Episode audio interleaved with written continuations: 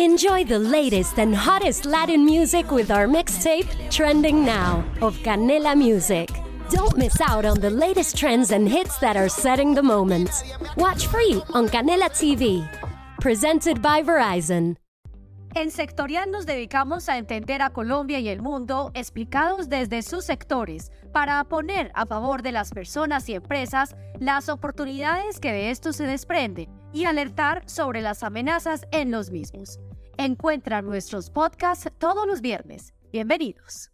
Tras un 2022 donde el valor de mercado de las startups descendió un 30%, 33% de estas compañías han visto frustradas negociaciones en su levantamiento de capital y una caída del 51% en el fondeo.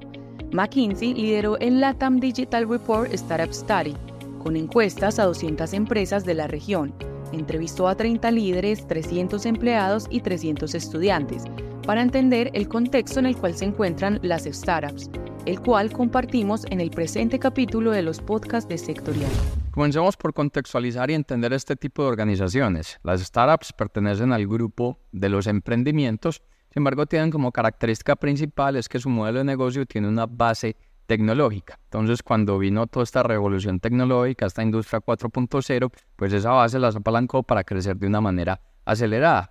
Muchas, de hecho, se volvieron unicornios y muchas tienen como objetivo poder lograr ser un unicornio. Un unicornio se define como aquella compañía que logra un valor de mercado al orden de un billón de dólares. En el caso de Colombia hemos tenido eh, tres, Light Miles, Rappi y Javi.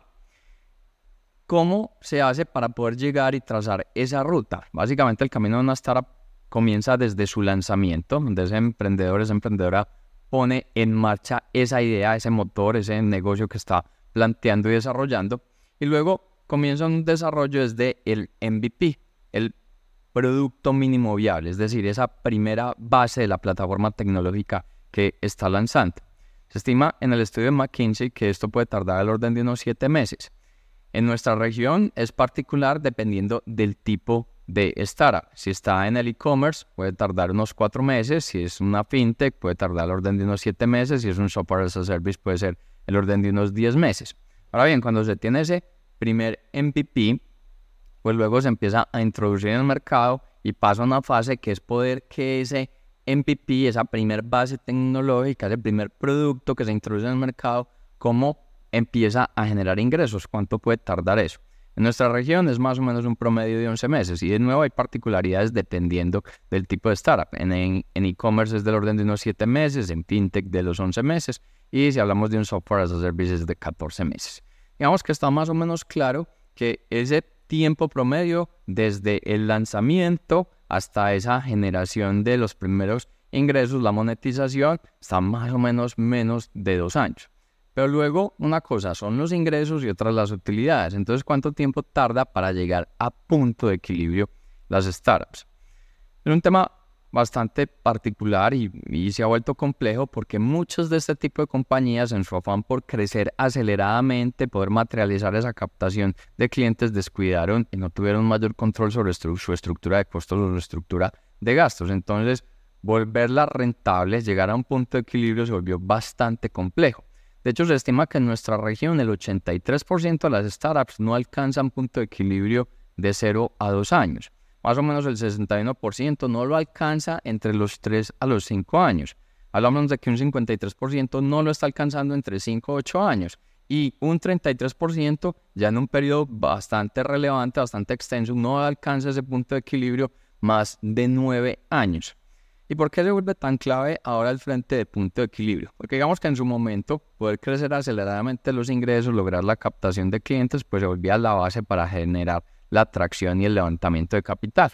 Ese levantamiento de capital permitía poder mantener unos colchones de seguridad al interior de las startups para poder aplacar esas pérdidas mientras se seguía acelerando la tasa de crecimiento de ingresos.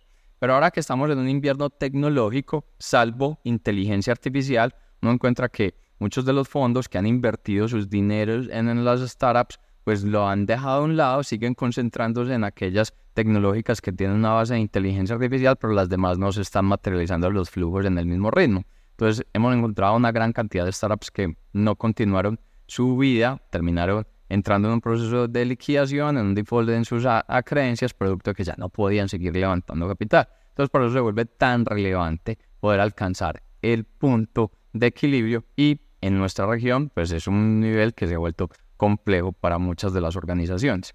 Independiente de esta situación, se ha encontrado que las startups en nuestra región siguen teniendo unas muy buenas tasas de crecimiento. Estamos hablando que el, año pasado el 47% de las startups en Latinoamérica creció a tasas de más del 90%. El 23% lo hizo a tasas entre el 51 y el 90% y solamente el 30% lo hizo entre el 0 y el 50%. Muchos tienen un trabajo bien interesante, bien importante en posicionamientos, un crecimiento orgánico, el trabajo que se hace de captación de clientes, también hacen un trabajo inorgánico en pagar por el frente de los clics, hacer todos los call to action para poder atraer a sus clientes eh, al interior de esa plataforma, al interior de esas startups. Algunas y muy pocas invierten en una publicidad tradicional, bien sea en vallas o bien sea de manera visual, física, en diferentes lugares de, las ciudades o de la zona geográfica donde pertenece. Sin embargo, se ha encontrado que gran parte del motor del crecimiento de las startups ha estado en la introducción de nuevos productos, porque este tipo de compañías tienen una capacidad bastante alta de innovar. Pero otros de los elementos que las distinguen, y esto lo cita eh, McKinsey en su estudio, es que las startups son constantemente probar y aprender. Y probar y aprender se llama pivotear modelos de negocio. Encuentra que en nuestra región el 87% de las startups el año pasado pivotearon los segmentos de clientes, es decir, atendían un tipo de mercado, un tipo de consumidor y el 87% decidió cambiar el tipo de segmento que estaba atendiendo y eso le materializó crecimiento de ingresos.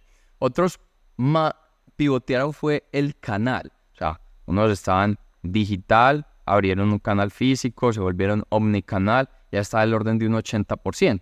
Otros pivotearon el producto, un 74%. O sea, cambio ese MVP que reseñábamos, unos nuevos tipos de productos, unos nuevos MVP que lanzaron al mercado. Ese frente que hablábamos de innovación, ahí está el 74%.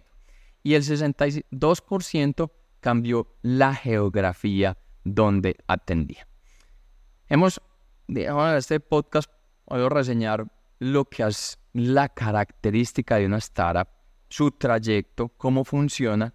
Y la idea es que hagamos una miniserie de poder involucrar los demás elementos claves de este tipo de organizaciones en nuestra región. Entonces, cómo está, por ejemplo, el levantamiento de capital en la actualidad y cómo está la cultura, la atracción de los equipos de trabajo para poder materializar que estas organizaciones sigan funcionando y sean sostenibles en el tiempo.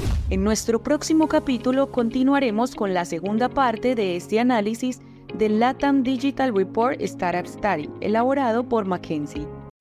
Amplify your career through training and development solutions specifically designed for federal government professionals.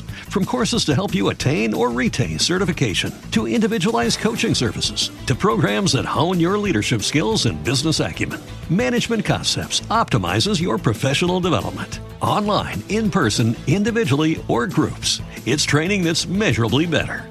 Learn more at managementconcepts.com. That's managementconcepts.com.